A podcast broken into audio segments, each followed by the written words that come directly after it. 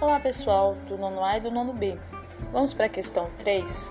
A gente tem o seguinte fragmento de texto.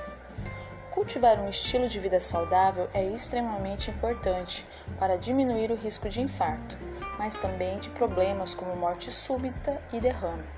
Significa que manter uma alimentação saudável e praticar atividade física regularmente já reduz por si só as chances de desenvolver vários problemas Além disso, é importante para o controle da pressão arterial, dos níveis de colesterol e da glicose no sangue.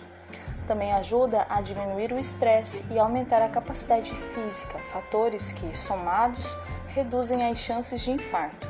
Exercitar-se, nesses casos, com acompanhamento médico e moderação, é altamente recomendável.